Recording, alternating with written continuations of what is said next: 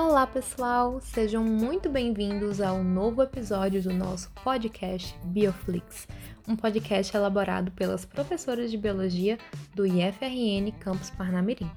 Aqui é a professora Juliana e nesse episódio te convido a estudar um pouco mais sobre os tipos de seleção natural que podemos identificar. Começando do começo, a seleção natural é um processo caracterizado inicialmente por Charles Darwin há mais de 150 anos.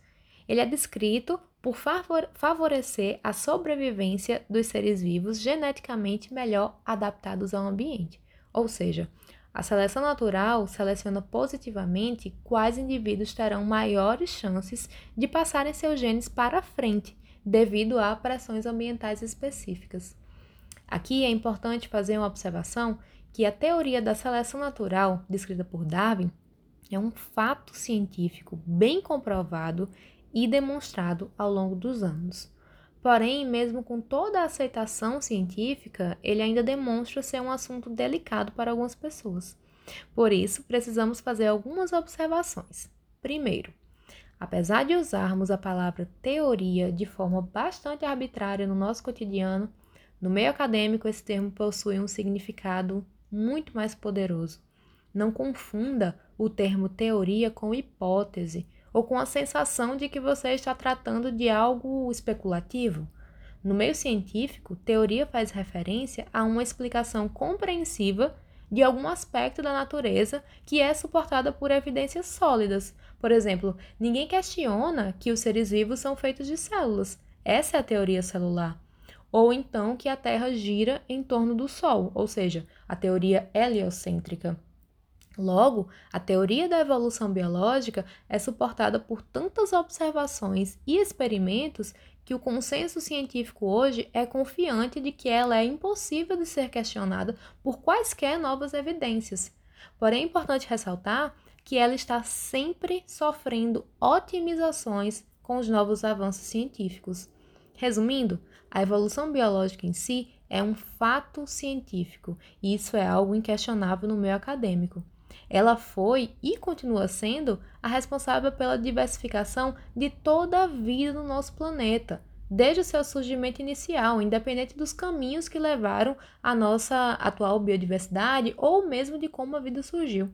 A teoria da evolução biológica é sustentada por princípios incontestáveis, como a seleção natural, a seleção sexual, que explicam como ocorreu e como ocorre essa evolução biológica. Mas reforçando, essa teoria está aberta a otimizações e adições. Estando tudo esclarecido, vamos seguir. Podemos definir a seleção natural como um mecanismo em que o indivíduo mais apto a viver em determinado meio sobrevive, se reproduz e passa suas características aos seus descendentes. Vale ressaltar que o surgimento da variação genética nos indivíduos por meio de mutações é um processo aleatório, porém, muito cuidado ao classificar todo o processo da seleção natural como aleatório. Isso não é correto, uma vez que a sobrevivência dos indivíduos depende da adaptação ao meio, do organismo atender às necessidades impostas pelo ambiente. Ou seja, essa segunda parte não é aleatória. Sabendo disso, podemos estudar os três tipos de seleção natural. A primeira que iremos falar é a seleção direcional. A seleção direcional é o tipo de seleção natural em que o ambiente favorece um fenótipo extremo, tendo a sua frequência inclusive aumentada na população.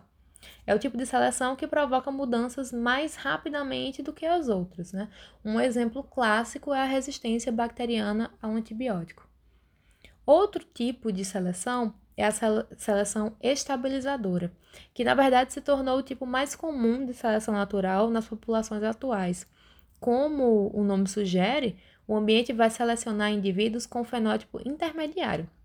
Isso quer dizer que indivíduos muito fora da média, ou seja, os extremos, são eliminados.